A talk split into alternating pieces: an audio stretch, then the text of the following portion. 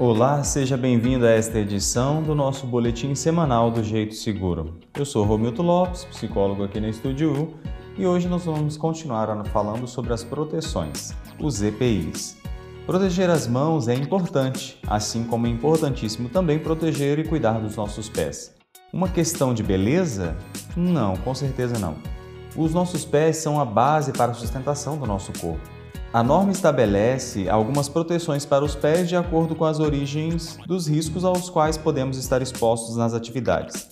Existem alguns tipos de calçado que protegem contra impactos de quedas de objetos sobre os pés, agentes provenientes de energia elétrica, agentes térmicos, agentes abrasivos e escoriantes, agentes cortantes e perfurantes, umidade proveniente de operações com uso de água e agentes químicos. Muitas opções, não é mesmo?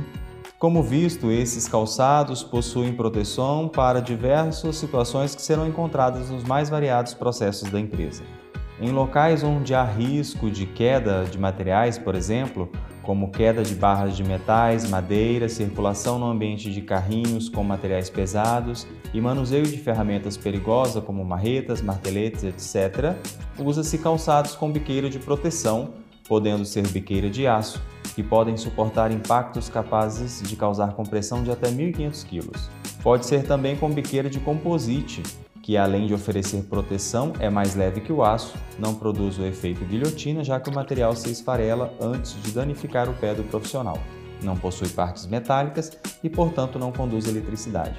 Mas também possui outros com biqueiras de PVC que oferecem certa proteção aos pés, mas lógico que o peso suportado é bem menor.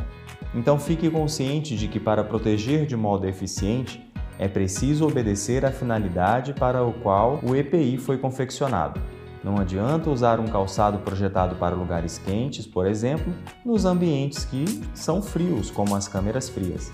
Ou esperar que uma botina de couro vá te proteger da água. Converse com a pessoa responsável pela distribuição dos EPIs na sua empresa e veja qual equipamento é recomendado para a sua atividade. E lembre-se, use o EPI apenas para a finalidade do trabalho e para a atividade para a qual o EPI foi projetado. Para continuar acompanhando mais notícias sobre segurança e saúde no trabalho, acesse o nosso site estudio.com e fique por dentro.